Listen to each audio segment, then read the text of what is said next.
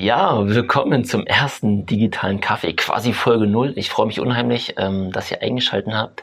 Ich bin der Micha. Ähm, ich selbst bezeichne mich immer als digitaler Querdenker und Impulsgeber. Und ich will jetzt gar nicht so viel zu meiner Person sagen, weil darum geht's gar nicht. Und ich glaube, über die Zeit werdet ihr mich definitiv kennenlernen, das, was ich mache, wofür ich stehe. Ähm, ich freue mich, ja, das Format des digitalen Kaffees eröffnen zu können.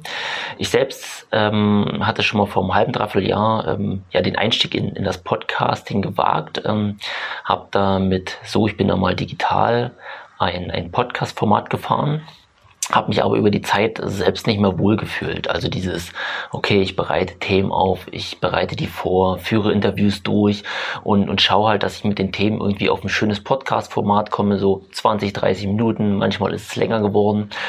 Ähm, das, was ich über die Zeit gemerkt habe, ist, dass ich tagtäglich mit unheimlich vielen spannenden Menschen zu tun habe, äh, in unheimlich spannende Themen eintauchen darf.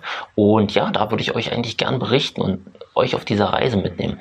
Das heißt, ähm, regelmäßig, ähm, aktuell ist es dreimal in der Woche, erstmal geplant, würde ich euch mitnehmen auf diese Reise, einfach mal in Kleinstthemen einsteigen, mal meine Gedanken äußern, ähm, vielleicht auch mal tiefer in ein Thema einsteigen und das Ganze soll und darf irgendwie drei, vier, fünf Minuten gar nicht übersteigen. Alles soll sehr kurzweilig sein, fast irgendwie wie so ein Daily-Format und natürlich wird es auch mal ein Interview geben, in dem ich natürlich spannende Gäste äh, thematisch befrage und dort mal reinsteige. Aber das ist erstmal die Intention dessen, was ich vorhabe. Ähm, ich habe es digitaler Kaffee genannt.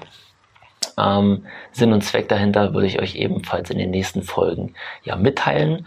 Und ansonsten freue ich mich, dass ihr da seid. Freue mich natürlich immer und zu jeder Zeit über euer Feedback.